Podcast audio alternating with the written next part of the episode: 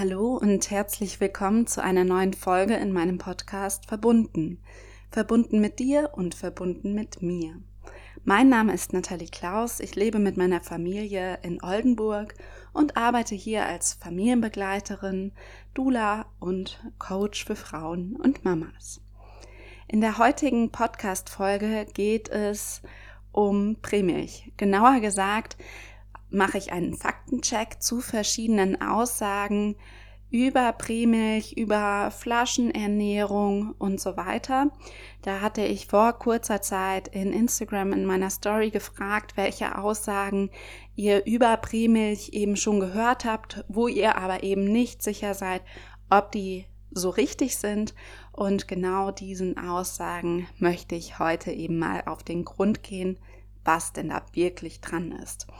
Ihr habt mir Aussagen geschickt, wie beispielsweise Milch rühren, nicht schütteln, sonst gibt's Bauchweh. Oder Milch mit Fencheltee zubereiten, hilft bei Babybauchweh. Ähm, dann war mir noch wichtig, nochmal darauf einzugehen, den Zusammenhang zwischen Prämilch und dem Leukämierisiko. Das ist nämlich etwas, was mir ganz oft auch mal in den Beraterinnen, aber ähm, was auch Kolleginnen sehr viel begegnet. Ähm, dann auch nochmal zum Beispiel die Aussage, Prä kann nur mit der Flasche gefüttert werden. Eine andere wäre, alle Milchpulver sind gleich oder auch, das teuer ist das Beste. Da gab es sehr, sehr unterschiedliche Aussagen, die ich mir da anschauen sollte. Das heißt, ich gehe auf die unterschiedlichen Milchpulver auch nochmal kurz ein. Wobei ich einfach auch sagen muss, wir müssen schauen, wie weit wir kommen. Es gab noch ein paar andere Aussagen, aber wie gesagt, schauen wir erstmal, wie weit wir in dieser Folge kommen. Ansonsten wird es definitiv eine weitere geben, weil ich bin mir sicher, dass auch noch weitere Aussagen und Fragen zu dem Thema auftauchen.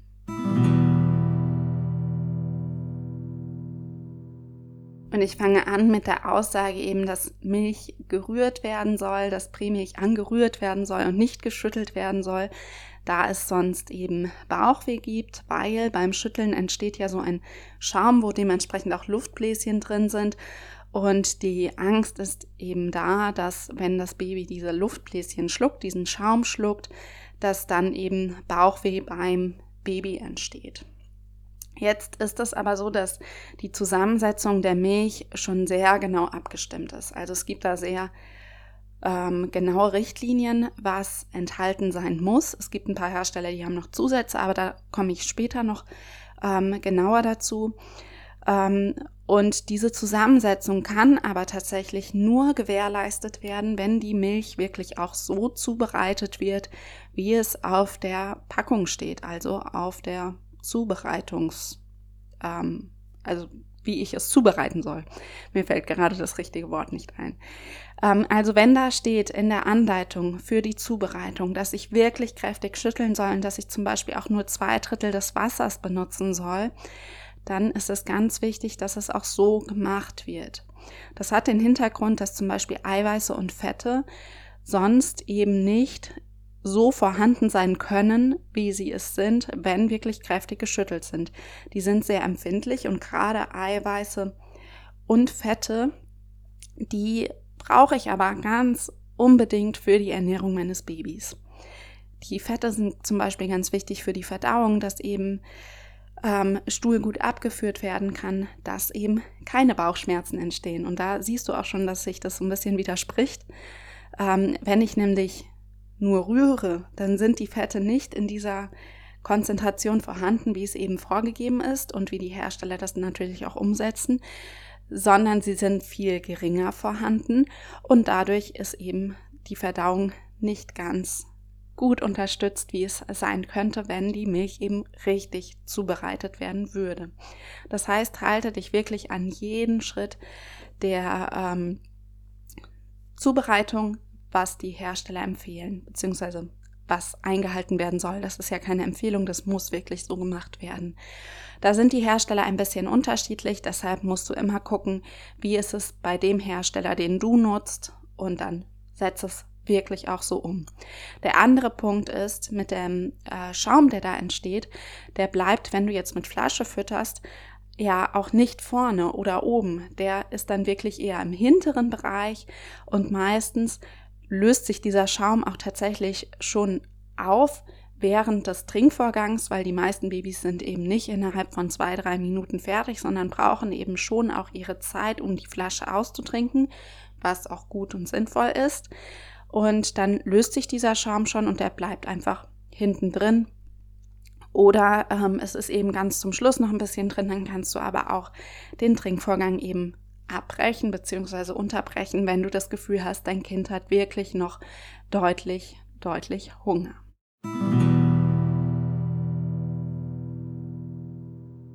Die nächste Aussage, die mir eben zugeschickt wurde, war, dass es bei Bauchweh hilft, wenn man die Prämilch mit Fencheltee statt mit Wasser zubereitet.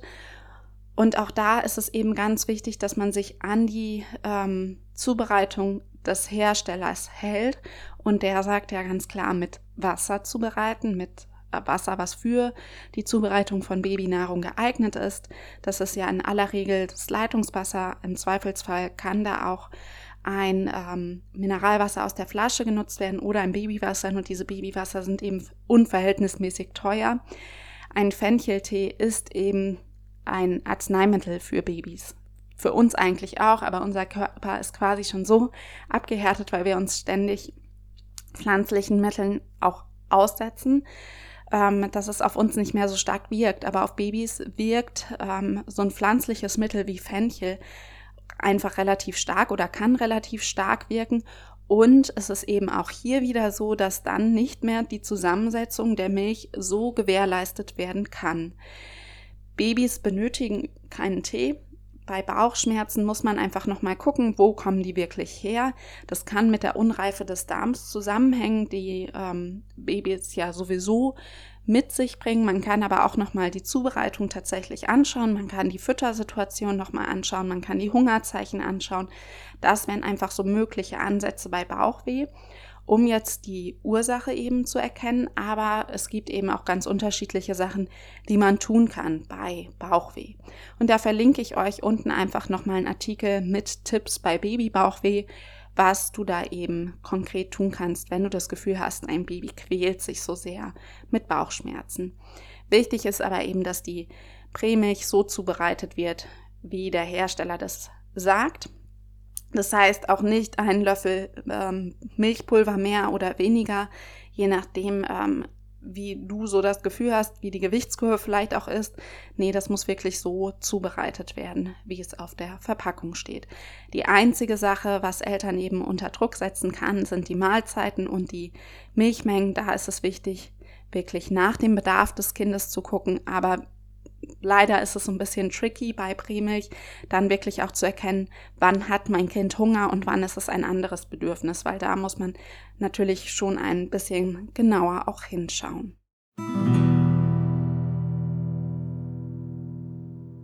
Und damit komme ich als nächstes zu einer Aussage, die ganz, ganz viel Druck bei Eltern auslösen kann. Und zwar ist das die Aussage, dass Prämilch ähm, das Risiko für Leukämie bei Kindern erhöhen würde. Das heißt, wenn Kinder Prämilch bekommen, dass das eben das Risiko erhöht. Was dahinter steckt, ist eine Studie beziehungsweise mehrere Studien, die es zum Thema Stillen und Leukämierisiko gibt. Also wie da der Zusammenhang ist, wie sich das Stillen auf das Leukämierisiko auswirkt. Und da wurde eben festgestellt, das Stillen das Leukämierisiko senkt.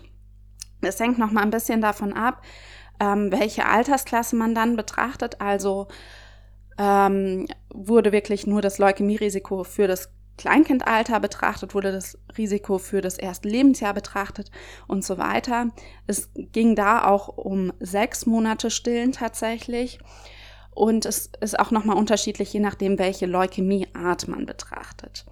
Jetzt haben manche diesen Umkehrschluss gemacht, dass sie gesagt haben, ja, dann erhöht aber Prämilch das Leukämierisiko, wenn Stillen das Risiko senkt. Aber dieser Umkehrschluss lässt sich eben so nicht machen, denn ich habe mir diese Studien, das Design der Studien einmal angeschaut und zwar wurde da nicht Stillen eben gar nicht näher definiert. Das heißt, wir wissen gar nicht, wurde überhaupt Prämilch gegeben, welche Prämilch wurde gegeben, wie wurde gefüttert, wann wurde Beikost eingeführt, welche Beikost wurde eingeführt, wurde vielleicht auch statt des Stillens eine andere Milchnahrung gegeben. Also zum Beispiel auch eine ähm, Kuhmilchnahrung, die vielleicht selbst zubereitet war oder eine Pflanzenmilch oder was auch immer. Da gibt's ja die kuriosesten ähm, Rezepte und äh, Anleitungen, wie man so etwas machen kann, wenn eben nicht gestillt wird. Und ähm, das wissen wir eben alles nicht. Es lässt sich eben nicht sagen, dass die Kinder, die jetzt nicht die sechs Monate gestillt wurden, dass die wirklich nur Pränahrung bekommen haben. Wenn das der Fall wäre und wenn es wirklich klar auch so beschrieben wurde, dann könnte man diesen Umkehrschluss machen. Aber das war eben nicht Teil ähm, der ähm, Suche bei den Studien, sondern es wurde eben untersucht, wie sich das Stillen auf das Leukämierisiko auswirkt und nicht, wie sich Prämilch auf das Leukämierisiko auswirkt. Dementsprechend lässt sich das überhaupt nicht sagen. Da gibt es bisher, soweit ich es gefunden habe, keine Studie zu dem Thema. Deshalb lass dich da nicht unter Druck setzen, wenn du so etwas hörst. Man sollte natürlich immer genau schauen, ist eine Prämilch notwendig, welche Prämilch ähm, macht jetzt einfach auch Sinn. Brauche ich Unterstützung beim Stillen? Das sollte auch ähm, nicht die Frage sein, dass Muttermilch die optimale Ernährung ist, aber es ist eben falsch, dann ähm, Eltern so einem Druck auszusetzen, dass ähm, dem Kind da geschadet werden würde, wenn eine Prämilch gegeben wird, weil einfach ein Zufüttern absolut medizinisch auch notwendig ist. Versuch es an dir vorbeizulassen, zum einen Ohr rein, zum anderen raus. Es ist einfach faktisch nicht richtig.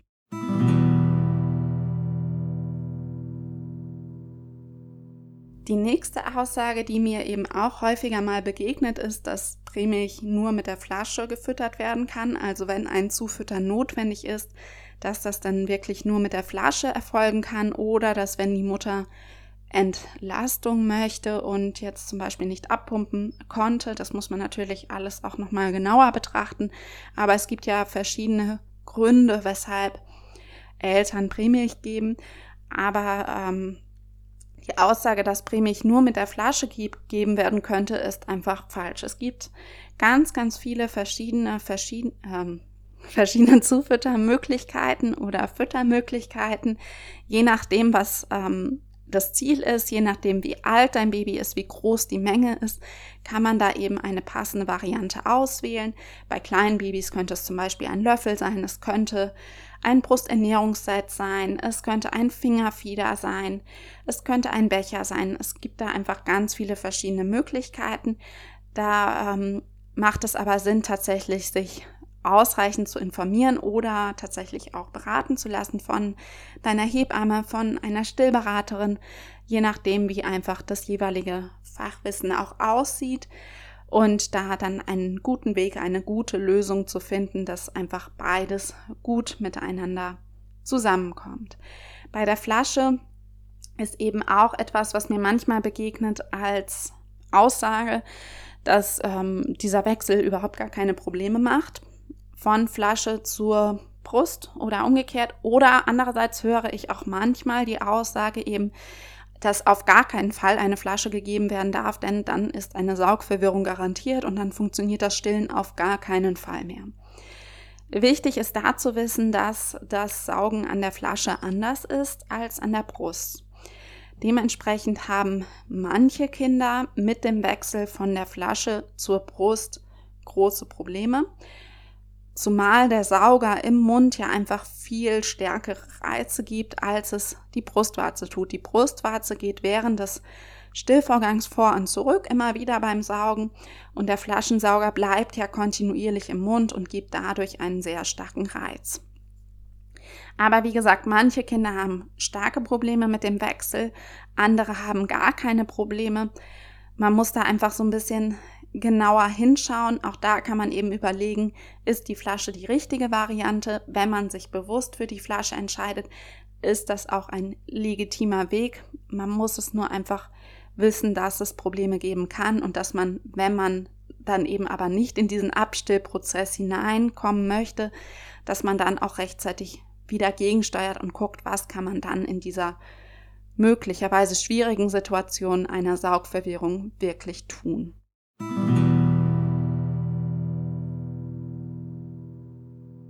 Die nächste Aussage, die ähm, mir geschickt wurde, war, dass alle Milchpulver gleich sind oder in einer Variation wurde mir auch geschickt, das teuerste Milchpulver ist das beste Milchpulver.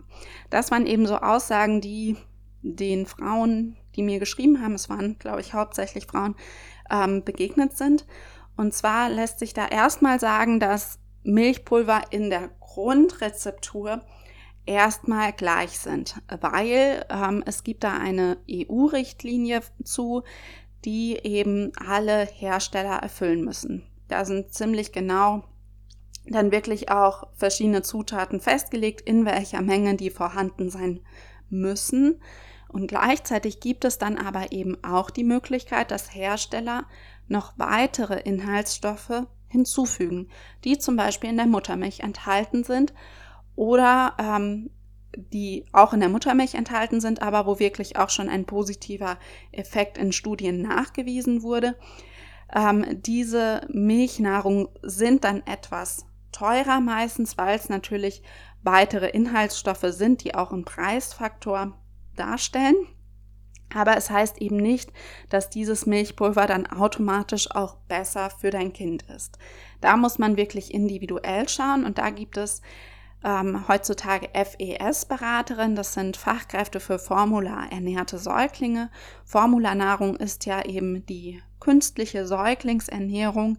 Und da kann man dann wirklich nochmal genauer schauen, äh, wie ist mein Kind, was braucht mein Kind, hat es Probleme mit der Verdauung, hat es ähm, andere Beschwerden, um da eben ein passendes Milchpulver zu finden, weil es da eben doch auch schon große Unterschiede gibt. Aber es lässt sich nicht pauschal sagen, das günstigste ist das Beste oder ähm, das teuerste ist das Beste oder so.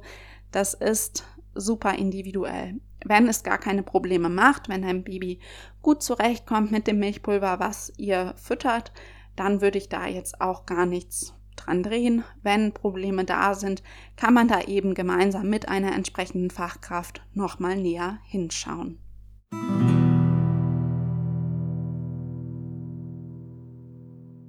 So, und dann war eine nächste Aussage, die mir begegnet ist, ähm, dass wenn sich Babys nachts häufiger melden und es wird zum Beispiel schon prägefüttert, dass dann die Empfehlung kommt, tatsächlich auf Einsernahrung zu wechseln oder andersrum, wenn nachts gestillt wird und die Babys melden sich eben häufiger, dass dann die Empfehlung kommt, dass auf Prämilch gewechselt werden soll und dass der Schlaf dann deutlich entspannter wird. Lässt sich beides so jetzt eben nicht pauschal bestätigen, da muss man die individuelle Situation betrachten. In den meisten Fällen wachen Babys eben auf, um sich erstmal zu vergewissern, dass sie in Sicherheit sind, dass alles in Ordnung ist was wir nicht mehr wissen, weil wir uns nicht dran erinnern. Aber auch wir wachen im Schlaf häufiger auf, vergewissern uns, dass alles gut ist und schlafen dann direkt wieder ein. Weil das bei uns so schnell geht, erinnern wir uns da nicht mehr dran. Säuglinge ähm, haben einfach, genau wie wir ja auch, aber wir haben eben schon diesen Lernprozess, die haben ein Steinzeitgehirn in sich. Das ist einfach uralt. Und wenn wir früher quasi am Lagerfeuer gesessen hätten oder gelegen hätten und das Baby wäre aufgewacht und wäre allein gewesen, wäre das einfach eine große Gefahr für das Baby gewesen. Und so vergewissern sich Babys beim Aufwachen eben, dass sie in Sicherheit sind, dass jemand bei ihnen ist und dementsprechend kann das Trinken helfen, um diesen Sicherheitsaspekt zu erfüllen gerade jetzt was das Stillen anbelangt. Und ähm, dann können sie eben auch wieder einschlafen. Das heißt, das Aufwachen ist eine Hilfe für die nächste Einschlafbrücke, die sie da brauchen. Wenn ich dann bei meinem Kind da bin, gebe ich meinem Kind die Unterstützung, wieder in die nächste Schlafphase gut hineinzufinden. Jetzt muss man natürlich bei ähm, nicht gestillten Kindern so ein bisschen unterscheiden, wann ist es Hunger, wann ist es tatsächlich nur dieses Nähe- und Sicherheitsbedürfnis. Da kann man sich eben nochmal genauer die Hungerzeichen an sich anschauen. Insgesamt lässt sich aber auch sagen, dass kleine Babys sehr lange nachts noch aufwachen und da wirklich auch Milch brauchen, weil der ähm, Glukosespiegel doch sehr absinkt und auch Kinder über einem halben Jahr brauchen nachts durchaus noch Milch. Da gibt es unterschiedliche Meinungen, ich weiß. Aber es ist einfach sinnvoll für das Hirnwachstum, wenn nachts noch einmal Milch gegeben wird, wenn die Kinder sich melden. Wenn die Kinder eh durchschlafen, in Anführungszeichen, und sich nicht melden und das ist alles gut, dann würde ich das Kind jetzt nicht wecken. Aber die allermeisten Kinder melden sich ja ohnehin und dann sollte eben auch Milch gegeben werden, wenn das denn wirklich auch Hunger ist. Was es dann eben in den meisten Fällen ist, außer das Kind meldet sich jetzt oder das Baby meldet sich wirklich jede halbe Stunde, dann können auch durchaus andere Bedürfnisse natürlich dahinter stecken. Und was da jetzt eben nochmal wichtig ist, dass wenn ich jetzt von Prämilch auf Einsernahrung wechsle, wacht mein Kind eben trotzdem nachts auf, weil es sich eben vergewissert, dass alles gut ist, dass es in Sicherheit ist und braucht trotzdem diese Einschlafbrücke, um in die nächste Schlafphase zu finden, sodass die Einsernahrung, die eben tendenziell etwas schwerer im Magen liegt, etwas langsamer verdaut wird, dann nicht unbedingt dabei hilft, dass dein Baby weniger aufwacht und dementsprechend entspannter schlafen wird. Wenn du das Gefühl hast, der Schlaf ist so unentspannt und du bekommst überhaupt gar keinen Schlaf und es hält lange an, also länger als eine Woche, wie es mal in einem Schub oder einer Krankheitsphase auch sein kann, dann such dir auch da Unterstützung. Da gibt es mittlerweile wirklich tolle Schlafberaterinnen. Ähm, schaut, ob ihr auf einer Wellenlänge seid, schaut, dass du ein gutes Gefühl bei ihr hast, weil da gibt es auch einfach große Unterschiede nochmal zwischen den einzelnen Schlafberaterinnen. Und damit komme ich zur letzten Aussage für die heutige Podcast-Folge und die ist, bei schlechter Gewichtsentwicklung solltest du auf Einsernahrung wechseln. Diese Aussage halte ich für sehr gefährlich, denn Einsernahrung und Pränahrung haben die gleiche Kaloriendichte. Das heißt, nur weil ich meinem Baby Einsernahrung gebe, heißt es nicht, dass mein Baby mehr Kalorien bekommt. Die Kalorien bleiben erstmal gleich, wenn die Milchmenge die gleiche bleibt. Was da aber eben gefährlich dran ist an dieser Empfehlung ist, dass die Einsernahrung, wie ich es eben ja auch schon gesagt habe, etwas schwerer im Magen liegt, langsamer verdaut wird. Das heißt, dein Baby hat länger das Gefühl, dass es wirklich satt ist und der Abstand zur nächsten Mahlzeit vergrößert sich. Wie sich das dann aber auswirkt, ist, dass dein Baby faktisch weniger Milch bekommt, das heißt auch weniger Kalorien zu sich nimmt und wir haben den gegenteiligen Effekt von dem, was wir eigentlich haben wollen. Dadurch, dass das Kind weniger Kalorien über den Tag und die Nacht zu sich nimmt, nimmt es ab. Das heißt, die Gewichtsentwicklung geht eben genau in die andere Richtung, als ich das haben möchte. Wenn die Gewichtsentwicklung auffällig ist, sollte man auf jeden Fall nochmal schauen, woran liegt das, welche Ursachen hat das, wenn mein Kind schon komplett Prämilch bekommt, ähm, wie wird gefüttert, wie wird die Milch zubereitet, auch da eben nicht mal einen Löffel Milchpulver mehr machen, damit die Milch quasi angedickt wird. Ähm, auch das ist wie du ja am Anfang gehört hattest, nicht sinnvoll, nicht empfehlenswert.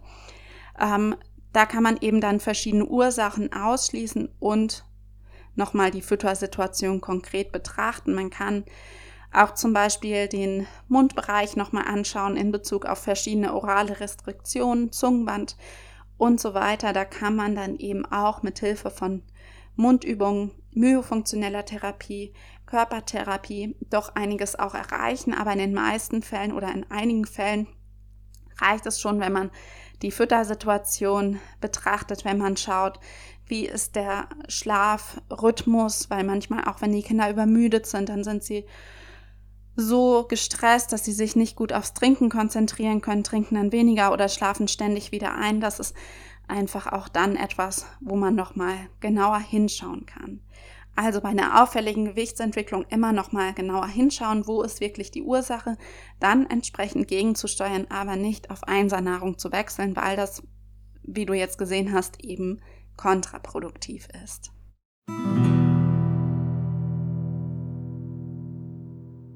Nun hoffe ich aber, du konntest etwas mitnehmen aus dieser Folge. Vielleicht waren ja auch noch ein paar Sachen dabei, die ohnehin für dich auch interessant sind, die dir vielleicht auch schon in deinem Alltag begegnet sind, wenn du gerade schwanger bist, vielleicht auch noch nicht begegnet sind, aber jetzt weißt du eben, was da dran ist oder was eben auch nicht dran ist und kannst dann eben das auch näher begründen, warum du wie handelst. Wenn du noch ähm, weitere Aussagen hast, die ich mal in einer Podcast-Folge besprechen soll, dann schreib mir gerne eine Nachricht. Bis dann, deine Nathalie.